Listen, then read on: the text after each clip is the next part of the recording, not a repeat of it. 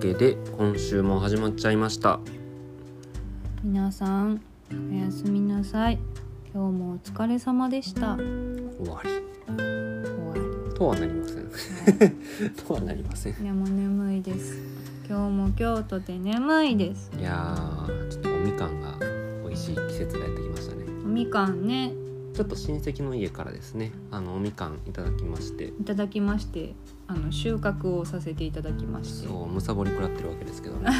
そうあのお家の庭でみかんを育ててて結構ね立派なみかんがなっててそうしかも美味しいんですそううまいのよこれがうんまいからもう止まらないのよや手めらがれない止まらないよねもう今目の前に皮3つ置いてあるからでもみかん消化にあんまりええことないから食べ過ぎ注意やでそうやねちょっとこの辺にしときますか、食べ過ぎ注意やでって言ってるけど私昨日午後食べた しな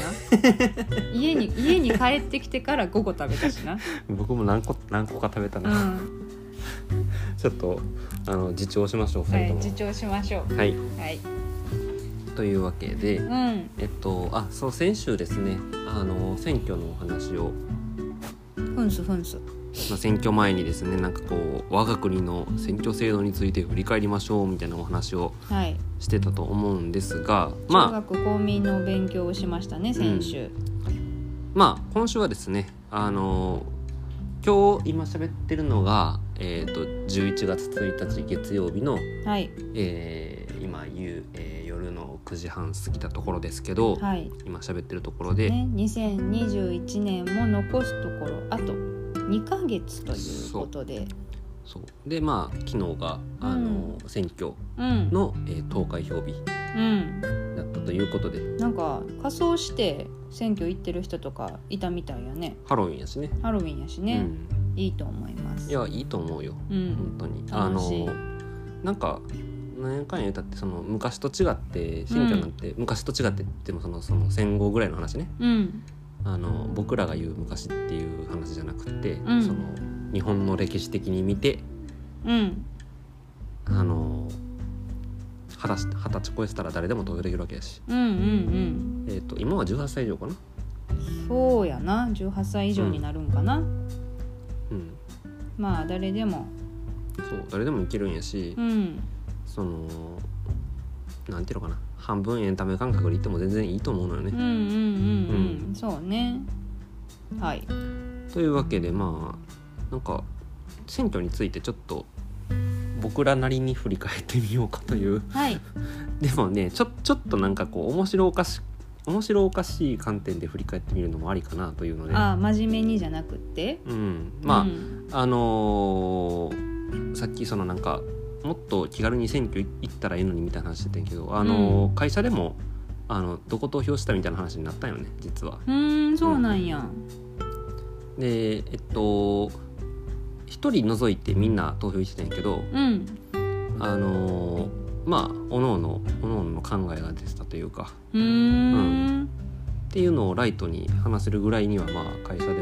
えよかったやんタスくんずっとそういうなんか政治の話はやっぱり外ではしにくいなっていやいやあの主主義主張はあんまりそこでは言えへんけどあーう、そうかうん、まそあうでもなんやまあでもか軽めにうん話とかはできるからうんうんでもまあなんかノリで選挙行くっていうのはまあまあやっぱり大事だと思うのよ、うんうん、まあねこうでなんかハードルの高いものって思うとちょっとしんどいよねで何よりもうなんていうのかな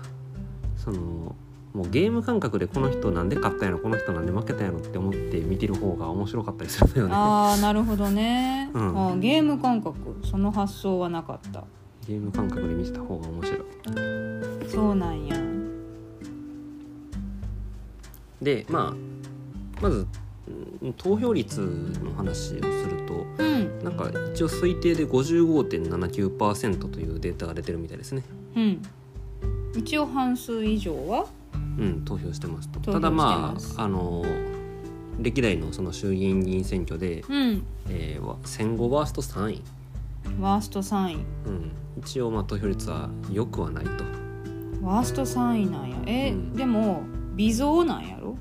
今回の投票率まは、あ一応前回と比べたら伸びてるほな前回は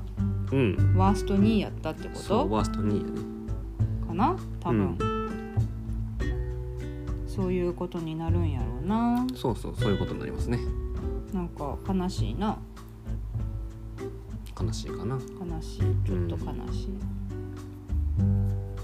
いもう面白おかしくうん、あのもっと選挙を楽しんで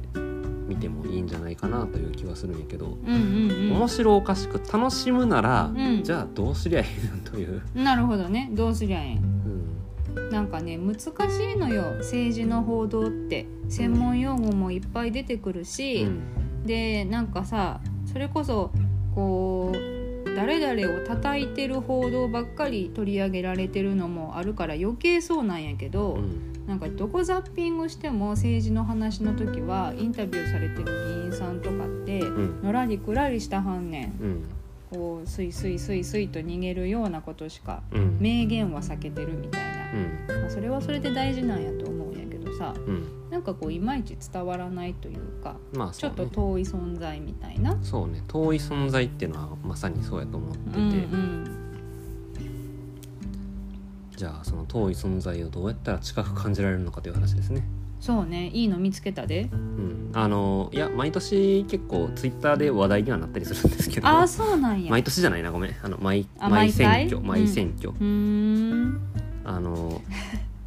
テレビ東京の選挙番組ってめちゃくちゃ面白いよね そうテレテレ東さんですねあの選挙候補者のあの紹介文がうんこう画面端っこの方に出てるんやけどうんツイッターでちょっと検索してみてくださいよなんかねめちゃくちゃどうでもいい情報を教えてくれるそやね、え例ーえば、例えばねえーっとちょっとえーっと公明党の幹事長のうん井上義久さん70歳70歳の候補者、うんえー朝は手作りスムージー飲む昼食も手作り弁当男子うんっていう紹介文がうん書いてあって、えー 私この人好き自民党幹事長代理のうん、林幹雄さん70歳70歳僧侶に仲人を頼んだのに神社で挙式をして激怒されるほな頼むなやとあの人も好きやではい熊田義道さひんひろみちさんかな広道さんかな53歳海海辺あ海部海部さん海海部部元総理の秘書秘書、ブッシュ大統領からの電話を間違って切る やばいやばいよいやみんな結構やってんねやってんねやってんねこの人も好きやで麻生派の若手工藤さん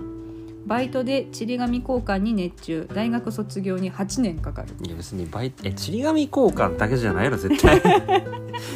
ちり紙交換だけではないよきっとこうなんかねこういや好きやわテレ東さんね好きこういうこういうとこうんテレ東さんのこういうとこ好きようんあのーそうテレ東の、まあ、選挙番組だけじゃなくって、うんなんというかこう他のテレビ局とは一線を画する姿勢といいますそかう、ねこうぶれないと言いますかうん、 「Going my way」と言いますか湾岸戦争の時にはうん各局が湾岸戦争の情勢をうんこう事細かにこう速報で伝えている中、うんテレビ東京さんはうんムーミンを流し 高視聴力を高視聴率を記録したと有名な逸話で逸すね話が有名な逸話ですこの人も好きやで東大卒の公認会計士一児の母はい手に中高テニス部幽霊部 員制作はクリーンだが部屋は汚いなんかさ何あの何うん政治家の人ってやっぱちょっとうんこう、なんかこう近寄りがたいというかう、ん難しいこと言ってるしでなんかこうなんか実際うんリアルで見かける時は、うんなんかこう私に清き一票をお願いしますみたいなすごい圧で来はるから、ん引いてしまうんやけど、うんこういうなんかこう親近感のある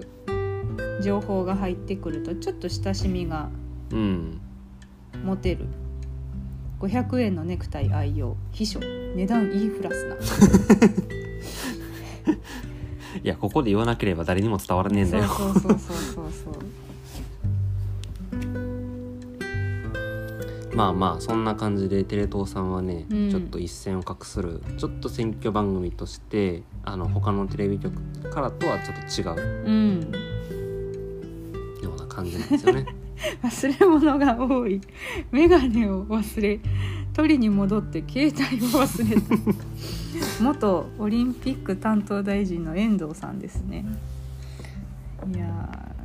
でなんかさこう,、うんこういうさちょっと可愛いなみたいなところもさうん立場が上の人になればなるほど、うんそういう人うをんこうなんか大臣にするのはどうなんだとかう、んなんかもうどうでもいいやんって思うようなとこばっかり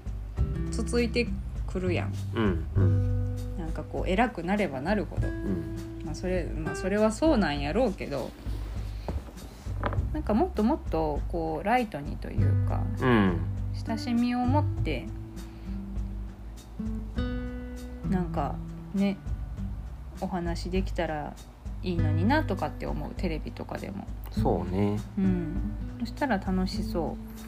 あとテレビ東京であの忘れてはいけない存在がう、うん、いるんですけどねうんうんうんあのまあなんか選挙とかの特番の前からちょちょっと前から僕注目し始めてたあのテレ東の記者さんがいてはえっ、とあ まだ見てんのさっきのあ、でもねこれ止まらへんね候補面白すぎて候補者紹介の明治大学客員研究員早坂さん骨のある政治家を目指しますって言ってて4月に骨粗鬆症が判明 スカスカやん骨骨スカスカなってスるカスカやんか しかも48歳で骨粗ってだいぶ結構だいぶよ結構いっちゃってんちょだっと頑張って頑張ってほしい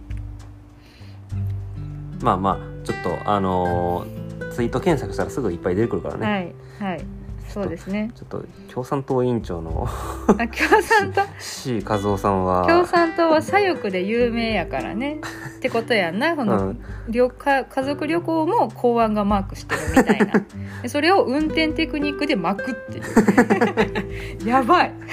運転テクニックで巻くって書いてある やばいこの人すごいよ共産党の委員長を17年も務めてらっしゃるからうんそりゃ公安にマークされるわな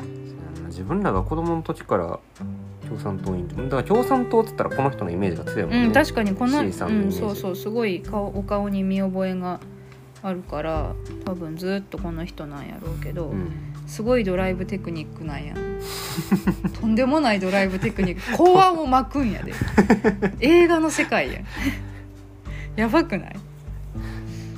めっちゃ面白いずっと見てられあでるちょっと話戻していいですかあすいませんそうそうはいはいあのそうあのテレ東の記者さんでちょっとちょっと前から注目している人がうん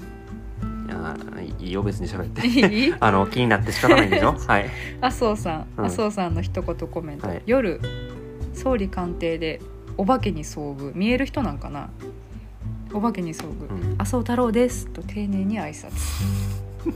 知らんがなちゃんとちゃんと幽霊にも選挙活動してる麻生太郎です麻生太郎ですいいわあのそうテレ東さんのテレ東の記者さんについて話すようんあの篠原さんっていう記者さんがいて、はいあの一応肩書き的には官邸キャップっていうあの官邸って首相官邸の官邸ね、うんうん、官邸キャップキャッなんプキャプテンのキャップキャップってまあなんかこうあキャップじゃないねんなあそのキャップやと思うでえ帽子かぶってるのキャップえ帽子のキャップなやのと思うであそうあなんやのなんか記者とか報報道とかなんかこう編集のお仕事とかしてる人のうんまあ一番そのなんかその部署でお偉いさんをデスクって呼んで、ああデスクは時々聞くうん、でなんかこうまあ実力のあるっていうかちょっと一目置かれてるベテラン的なうん人のことをキャップって呼んだりすることが多いらしくてえ実動部隊隊長みたいなまあそんな感じかなうーんなんとなくそうなんや篠原さんそう篠原官邸キャップそう篠原官邸キャップがねうんもうなんていうのかあのわかりやすいそうすごく分かりやすく、うでんしかもどこにも忖度してないそう中立的な立場で、うんあのなんていうかな政治のお話をしてくれるうんすごくなんていうんですかねメディアの鏡と言いますか。メディアの鏡なるほどね、うん、そうやなこうなんか変更報道みたいなんはないしそうそうそうそうこうなんか事実だけを述べてくれるまあまあもちろん自身の意見とか、うんあの感想とかを言わはったりするんやけど、うんうんうんそれはそれとしてちゃんとあの分けてああなるほどね話してくれるなっていう印象、うーんだからこうよ予測のお話だったり、うんあの今回の選挙結果も受けても私はこういうふうに感じてるんですけどとかっていうふうなお話だったりとか、うん特にあのーなんだっけそのテレ東今回選挙特番とかやってる中で、うんそのまあ僕らそもそも家にテレビないやんかなだいからテレ東の番組を地上波で見ることはないんやけどない YouTube で同時に配信してて うんそっちで篠原さんとかがあの中継つないで喋ってるタイミングとかあったからう、んうんうんそこの場面ちょっと面白かったなっていうんうそうぜひ YouTube で篠原官邸キャップと検索してみてくだうさい、んうんうんぜひやってみてくださいあの今回の選挙でちょっとなんかこうあの面白いなと思えた部分があったりだとかう、ん逆になんかこうやっぱり選挙ってようわからんなみたいな感じに思ってる人がいたとしたらうんちょっと見方が変わるような気がするうんそうねなんか私全然ほら分からんけど、うんまあでもなんか聞きやすいうんまだ分かりやすいうんうん耳に入ってくるというか、そうそうまあとにかくテレ東を見ましょなんでなんでそ んななんでそんなテレ東さんの回しもんみたいになってんのそれは違うそれは違うようそれは違うか、うんそれは違うかうんまあまあまあそのねせなんかせ政治のことをなんかき知りたいなと思ったら篠原さんのうん喋ってる動画を見るはうん、 OK やと思うしう、んでこのテレ東のツイッターにめちゃくちゃ上がってる、うん、一言コメントうんうん今の文字えー丹羽さんのホームページのアドレスうんが、えっと、数字の2で wa.jp って書いてあって、うんにわ .jp やね 28にはせんかせんかったんやな多分数字だけのドメインはダメなのかなあーそっかそっかそういうことやね多分そうやとう思うんそうだこれを見たら、まあ、ちょっと面白いなってなんかこうなんかもっと選挙とか政治のハードルが下がったらいいなって思ううんであとまあ、あのー選挙結果を見るにあたってのちうょんっと面白面白観点というか、うんなんかこう見た方がやっぱ面白いなって思うのがあって、うんうんインタレスティングな方ねあそうそうこっちはファニーだけなどんかファファニーっていうよりかはインタレスティングの話で言うと、あのー今回ものすごくあの維新が、はい維新の会ですね維新の会が議席を大きく伸ばしたっていうので結構報道されてるけど、うん実際その大阪の勝ち方ってすごくってあの自民党が一切うんあの小選挙区でうん勝ててなくって、うんうんうんもう維新がどの区でも圧勝し圧勝圧勝なのかどうか知らんけどちょっと勝ってるうんような感じだったうんうんんですよね。うんうんで維別新の会の圧勝みたいな感じやったんやなそうでまあそれがちょっと全国的に見たらすごく目立つけどでうもんやっぱり細かく見せたらそのすっごくその地域とうんあと世代かなやっぱり、うんうんうん地域別に選挙の結果を見るっていうことと、うん世代別に選挙の結果を見るっていうのはすごいなんかこうあのその地域におけるその党の見え方だったりとか、うんこう考え方の違いいうんうんや自分たちが感じている維新に対する印象と大阪府民が感じてる維新の印象って全く違うんやなっていうのがこう今回の選挙でもちょっと見えたりして、ああそうなんやうん、へいえやなんか全然違うわなんか。全然違うのうん、いややっぱりその生活してる人じゃないとわからないことなんてたくさんあるからさ、ああ確かにうねんどういうふうに生活が良くなったかっていう例えばなんかもうほんまに10年前と比べたらその治安がすごく良くなったみたいな感じのことを言あってる人もいーはったしそれがそのいわゆる維新の会の議員さんが頑張ってくれたおかげやっていうふうに感じてるってことそう感じてるんやろうねいやうん実際どういう風な運びでそうなっていったのかはわからないけども、うんうんうんまあ、少なくとも維新のおかげで大阪が良い方向に向かっているって感じてる人たちっていうのはかなり多いうんうーんのかな。なるほど確かにだって維新の会って知事やってる吉村さんがいて今市長やってる松井さんがいてって感じやもんな大阪の人がメインなんかなうんやしまあこうでね知事さんやし市長さんやしこう何行政の仕事もしっかりやってくれてるしうんで特に大阪とかはなコロナの人数がやっぱり増えがちやから人多いしでそんなんで表にも出やすいしな,、うんなんかやってはることが見えやすいっていうのもあるんちゃういやまあだから実際それこそなんていうのかなあの維新憎しであのいろいろ情報発信をしているような人とかの情報とかをうん見る機会が僕はちょっと多かったから、うんうんうん余計そう感じうる、ん、余計そう感じる部分があったなと思ってちょっと自分の情報の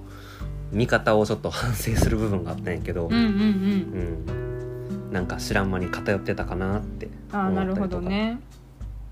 そんな維新でそんなって思ってたけどう、んまあ、実際こう地に足つけてこう地域のために頑張ってくれてる人がいっぱいいたんやなっていう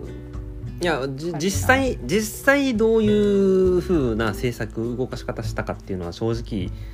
あちゃそんこまではちゃんと見てない部分もあるし、うんいや実際それがいいことなのか悪いことなのかも分からんけどうんそれはひとまず置いといてただ大阪府民のうんあのーその感じているところとしてうんそういうふうにあの維新の人のおかげでって思ってる人たちはすごく多いんだなっていうのがうーんいや実際だからまあ考えてみれば都構想2回否決されたけどうんその大阪都構想の時も維新が決してその悪いとは思わないけど大阪都構想っていうところに行くのはちょっと反対かなぐらいの人の方が結構多かったっぽいしねうーんそうなんや考えてもみれば。うー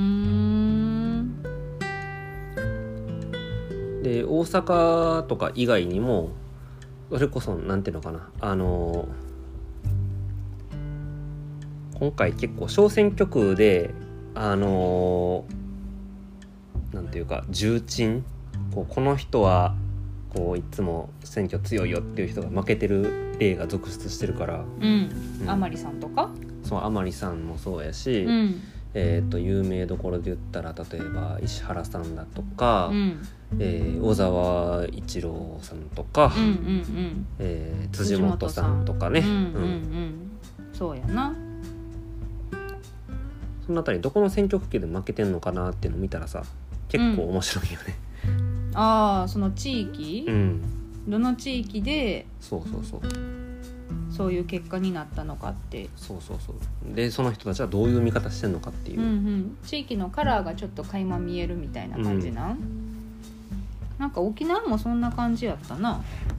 そうねさっきもちらっと沖縄沖縄の選挙区のお話をちらっと見たけどね、うんうんうんあの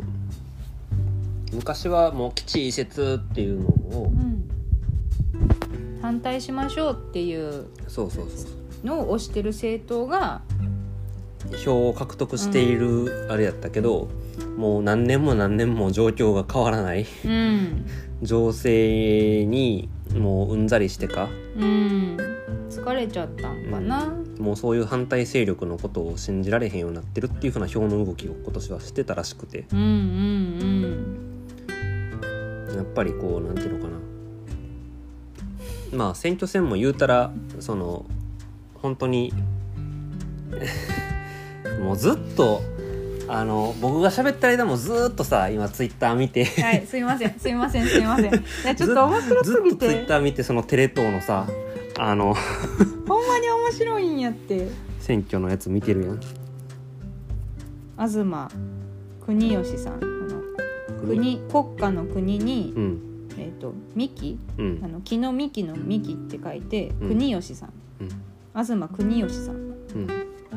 東幹久は無効票って書いてあるからちょっと名前いじりがすごいなと思って、はいまあそれは無効票ですよ無効票ですね、ええはいすいませんちょっと横にそれましたうんまあそうだから地域ごとに、うんそのどういうふうな歴史を辿ってきたかみたいなのを見るのは面白い。うんうんうんうんそうやなだってなんか自民党があんまりこうね今回は、まあ、結果的には、まあ、絶対安定多数やったっけそうやね、うんあの先週のラジオで喋ってた通り、あの4つのラインがあるって話しましたね。うんまずは過半数うんで安定多数うんで絶対安定多数うんで3分の2 3分の2うんの、 4つやなうん、その4つのうちのまあ一番でかいうん一番ぜあの2番目にでかいその絶対安定多数っていうラインをうん超えたそうつまりあれだよね常任理事会でえっと全てのいじゃあじょ理事会じゃないごめん常任委員会で、うんえー全ての委員会で、えーうん過半数の議員を出しながら、えー、全てのところで、うんえー委員長を選出うんしてしてかつかつ過半数でね、うん議員がっうんていうま強あい、まあ簡単に言うとものすごく法案が通しやすい、うん、自民党の法案を通しやすいっていう状況になってるってことやろそうそうそううんいいと思でそれかつ、あのー公明党の勢力も加えれば3分の2のううん議席を確保と取れしているのでう、んまあ、仮に、えー、と参議院選で、えーねじれ国会が生まれたとしてもまあなんとかなるというなんとかなるやつやなという政権がまあちょっとちょっと安定してる状うん態、うんうんうんタス君は政権が不安定な方がいいって言ってたねうーんって言ってたけどちょっといろいろ情報を集めるうちにうんうんやっぱり自民党っていう政党は まあなんかよくよく知るとやっぱりうんたくさんの派閥によってうんこう出来上がってる政党だからうんう、ん自民党の中でも派閥があるってことうんうーん少なく見て5つぐらいあるからね うーんえじゃあまあ一概に自民党がうん一枚岩だっていう感じでもないそうね、うーんだからなんかだから自民党の中でもこういう人は意見通せるようにしてほしいしとかっていうのがあったりうんうん逆にこの人の意見は採用しないでほしいなみたいなのもあったりうんあそうなんやではあるから、んうんだから本当にそれこそあの議員一人一人の動向を見ておくのが非常に重要かななんて思ったりはなるほどねまあでもそう地域の話で言うとうん一番はやっぱりあの自分の地域のそれこそ自分が投票した選挙区のうんあの政治家さんを見ておくのが一番地域住民としてはうん必要なものなのかなとは、なるほどうん、今回の学びそうそうそうそうなやなんかちょっとやっぱり選挙に行くようになってからまだ10年経ってないですからねやってないですそうだからちょっと見方っていうのを今回いろいろ調べたりうんこう話題に出してる中でちょっとあー今までの自分の関わり方ってまだ甘かったなーって思う部分だったりとかうーそうちんょっとあ甘甘かったっていうかあのなんやろななんかそのあんまり深く見れてなかった部分もあったなーなんて思ったりうんしてると、そっかうじゃあ今後もお勉強しながらやねん、まあお勉強っていう風に肩肘張らずにちょっとエンタメチックに見てる方がちょうどいいんかもなとは思うけちょどう。どいいじゃあちょっと最後にこれだけ言っていいですかはい、えーっと元民主党国対委員長の山井さんうん、立民かなうん、立民の議員さんかなうん、趣味猫の世話うん、特技猫の国籍を 当てるかわいい国籍、かわいい国籍。はいそんな感じですはい、ちょっとあのよかったらえーっとね今回もどうでもいい当選者の情報をくれるテレ東の選挙速報っていうので多分ネット記事が出てるみたいなので、うんえー河野さんの好物ドリアンの匂いが充満省内でガス漏れ騒ぎにって書いてある、はいはい、のでちょっと気になる方はあのテレ東選挙速報とかで検索してもらえるとはい多分すぐ出ると思います。ああともう一個ちょっと言うの忘れてたわああのー京都にあの住んでる人はうん、あのー今回のまあ選挙が終わってからでも全然見ても面白いと思うのでぜひ見てほしいんですけど、うん、あのー何何京都市京都市長選が去年あってはあはあはああったねまああのー当時現職の角川さんが当選してそのまま今あの市長さんやってはるけどうんその時の対抗馬があの京都党っていう政党の、うんえっと、村山昌栄さんうーん知らないまあ、村山さんがその党のせあの代表をやったんやけど、うんえっと、その村山さんが YouTube のチャンネルで今回の選挙戦を控えての、うんあのーこう解説動画を上げてあってへえそうなんやあ昨日見たやつそうめちゃめちゃ分かりやすかった。 あわかりやすかった私でもわかりやすかったで結構、あのーなんか軽くもなんかこうちょっと あのなんていうのかなちょっと毒舌も入った感じで、 ああそうなんや割とライトな感じでうんお、話ししてく私この人この京都党の上谷さんっていう人のツイッターフォローしてるわああえっとこの人結構ツイあの上上谷さんは結構あのツイッターであの頻繁にうんそれこそコロナの情勢になってからうんあの情報発信をしてくださってる議員さんなんで、うんうん結構あのいやでも京ほんまに京京都の市議会の人ってあの情報発信してる人少ない中うん京都党のその党員さんって結構さ、うんうんあのツイッターで情報発信 たくさんしてくれはるからふーん割とお若い方が多そうようね、んあのそうだからこういう京都党の活動とかを見てると維新の活動とかもこういうふうに評価されてるのかもなーなんて思ったりああなるほどねするわけですよ、うんやっぱり情報を届けてることってすっげえ重要やなと思って、うんうんうんうん要は地域に根ざし根ざしてる実際にやり取りを密にやっているっうんうんていうことは、うんそうやな、うん、